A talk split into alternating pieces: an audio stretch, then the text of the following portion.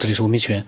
那么这个爱好者呢，其实他也加入我时间不长，但是呢，他发表了他的一些看法，比如说对老金的既视感。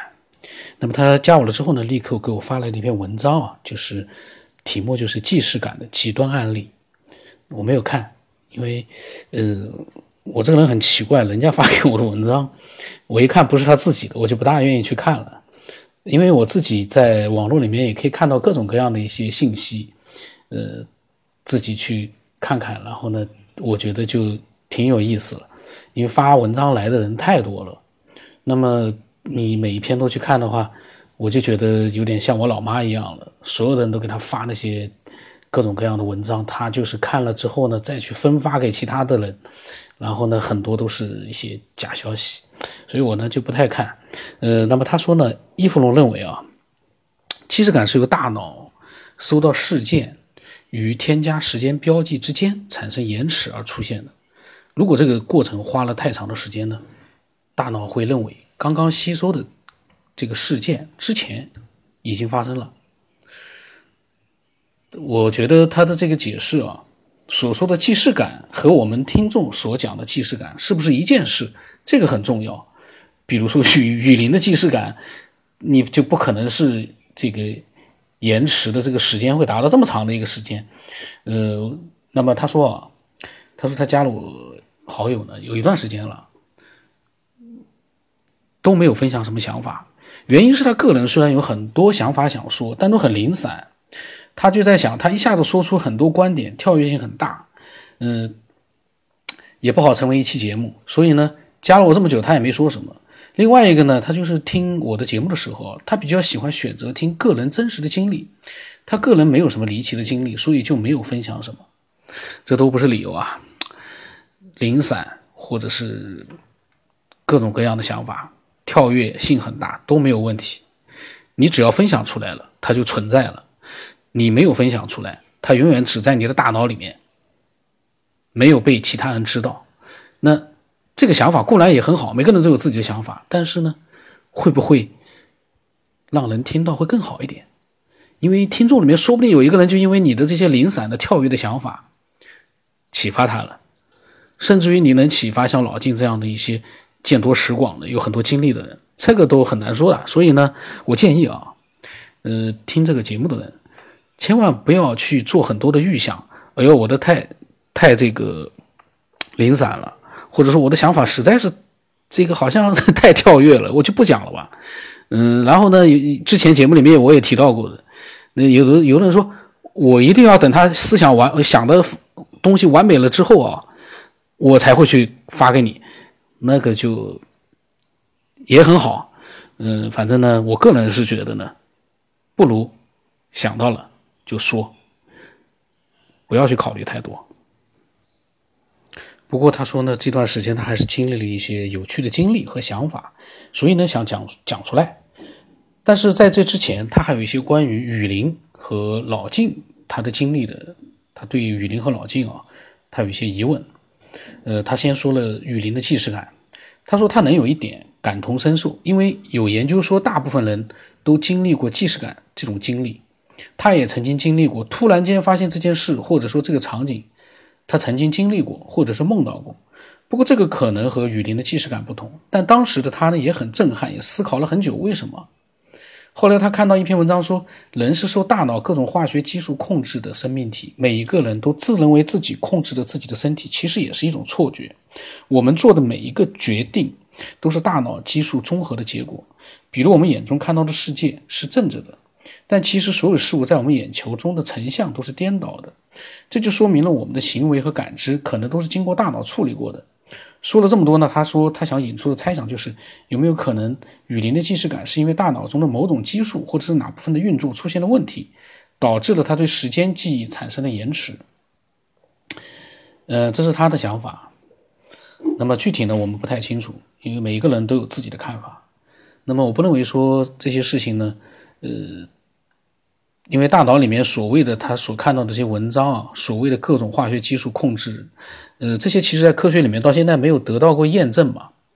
大脑的运行的机制，其实到现在为止，可能所有的科学家都没有一个呃都没有数，否则的话就没有那么多神奇的问题了。最关键的就是大脑嘛。到现在，你再去怎么解剖，你把爱因斯坦的这个大脑拿下来，你把它留下来，嗯，但是都没有弄明白到底怎么回事儿，这个大脑具体是怎么样运行的，甚至于我觉得这个大脑是不是跟外界的某种呃信息的发送点，或者是高等文明有着某种我们看不见的联络，这个都很难说。就像我们控制游戏机里面的那些人物一样的，当然现在是很低端。未来会出现一些，呃，很接近真实场景的一些游戏，你会控制里面那些可以你觉得他是有一定思想的那种人物，那对他们来说，他不知道，他不知道我们用什么方式控制他们的，他永远不知道。我们人类会不会也是这样？这就说不准了。所以，呃，说呢可以去做猜想，但是呢，你要再深层的去讲的话，你所依据的这篇文章本身是不是可靠？所谓的大脑各种化学激素的控制，这说是很好说，但是具体怎么回事有哪个科学家能解释清楚吗？我相信没有，没有科学家可以，目前为止啊，还没有能解释，呃，大脑所有的问题。然后呢，他说脑筋辟谷的经历呢，他听完了也很震撼，五十天不吃饭，只吃桃子，他觉得也有可能，但确实是对人精神的一个考验，但他还要工作。一颗桃子能提供一个人每天所需的能量吗？他很想听老金能详细的讲一下他辟谷之后的身体状况，比如他的体重有没有巨大的变化，他的脾胃功能有没有受到什么样的伤害？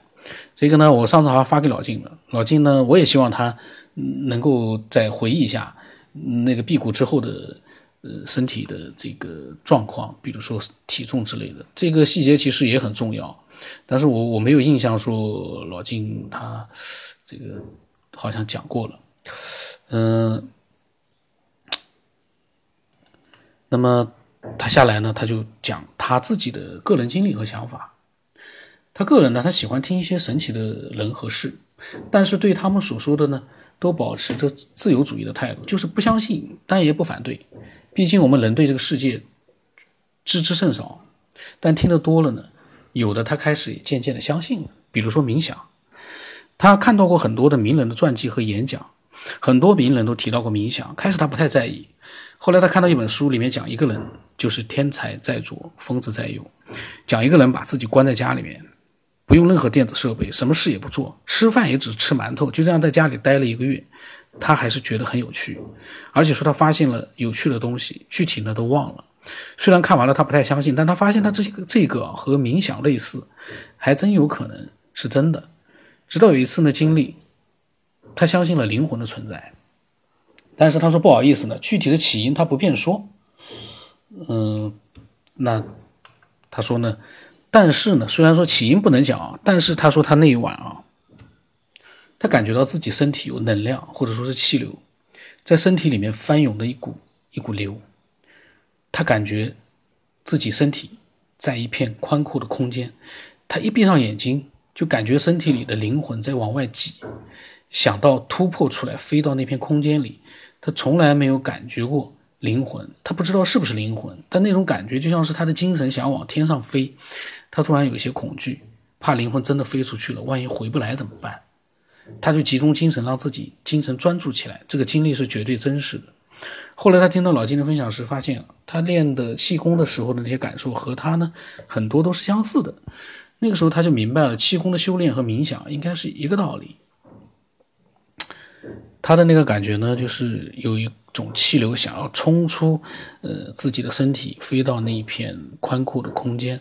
这个呢，说实话我也不知道是不是灵魂，但我相信灵魂应该不会是这样子很困难往外有一种挤的感觉。灵魂应该不会让你就是感觉到，然后你还能自己精神专注起来，这个好像很难。可是呢，他那种感觉又是一个很奇特的一个现象，因为我没有过，所以呢，我不知道那样的感觉会是应该是很可怕吧。那么他呢，因为这个和老静冥想的里面的那些气功啊，修炼的气功感受是一样的，所以他就对老静关于气功的经历非常感兴趣。另外他自己呢，还是每天都会冥想，但不是经常都能感受到那种身处一片空旷、呃广阔空间的感觉，或者呢那种类似于灵魂想要出体的感觉，呃，都很少了。他说他可能练的时间不长，但是几个月的练习呢，他还是有很大的发现的。他发现了大脑产生这种神奇感受的原理，有这个不简单啊！他发现了大脑产生这种神奇感受的原理，这个我就不太愿意相信他真的感受到了这种原理。这个大脑产生这种神奇感受的原理，到目前为止，我相信还没有人发现呢。就是怎么样去产生了他所具有的那样的一个冥想会达到的那样的一个神奇感受的原理。那么，但是呢？嗯，它的原理呢，一定是有它的一个可以参考的价值的。他说，开始呢，他从冥想中清醒的时候，发现他的呼吸非常的慢，身体呢也像刚刚睡醒一样，有些迟缓。他就觉得呢，他的理解是三种可能：第一，冥想应该是通过主动的降低血液循环，造成身体的供血需求减少，大脑就有更多的血液供应。大脑的运转更加的活跃迅速，让大脑某些能力得到了提升。这个我觉得呢，你说是主动的降低血液循环，我不相信，因为你说他在冥想过程中造成了这样一个状态，我相信，但是我不相信有人可以自己降低血液循环，造成身体的这个供血需求减少，没这个本事。我不排除有人会有，但是我不相信普通人会达到。哪里有人主动的可以降低身体的这个血液循环啊？通过一个冥想，最后的状态可能是这样，但是我不相信是你主动做到了这样一个呃血液循环降低。我个人的想法，可能他是真的做到了，但是我个人觉得有点嗯匪夷所思。那么他说第二，主动降低血液循环，欺骗了身体。然后呢，五脏六腑六肺呢就感觉身体已经睡觉了，这些器官也进入了休息状态。人在睡眠的时候会做梦，做梦也是因为大脑的某处开始活跃。冥想可能是在清醒和睡眠的中间状态。如果是这个原理呢，那他感觉到的可能都是他的幻觉。哦，他觉得冥想那些场景啊都是他的幻觉。他说第三个呢，冥想主动关闭了或者降低了很多身体的感受。感官让精神集中在了脑部，让他的感受力变强了。所以呢，他感受到了很多平时感受不到的东西。那么我能看到的，他分享的内容呢，就是这么多。大概是一个礼拜之前发过来的，因为我当时我没有注意到，我可能没有回。那么他其实我感觉他的内容没有分享完，但是后来呢没有分享，我可能待会儿我录完了之后我问问他，看看他是不是。还有很多的没有写出来，因为像这样的长篇的文字发过来的这个爱好者，我其实都非常欣赏，因为你只有很专注的去思考了，你才能去归纳出各种各样的你通过冥想产生的各种各样的理解。这个是随随便便像那种喷子啊，随便的一句话就是呃冥想都是就是骗人的，或者说嗯那个冥想其实我也经常有的，这个就是喷子。因为它具体的内容没有，所以没有，就是讲他具体的冥想的状态，他就来一个，好像就是觉得人家的都不值得一提，冥想就是随时都会有的，或者冥想不可能的，这种这种呢就是喷子。但是呢，他呢，呃，通过他自己对冥想的一个体验呢，他有很多自己的理解。说实话，嗯，因为我没有有过这样的体验，所以呢，我刚才所讲的都是我从一个旁观者的角度呢。我去通过我的一个逻辑思维呢，去做了一些我自己个人的看法。他这个是亲身经历的，他的这些感觉呢，我觉得是更有意思的。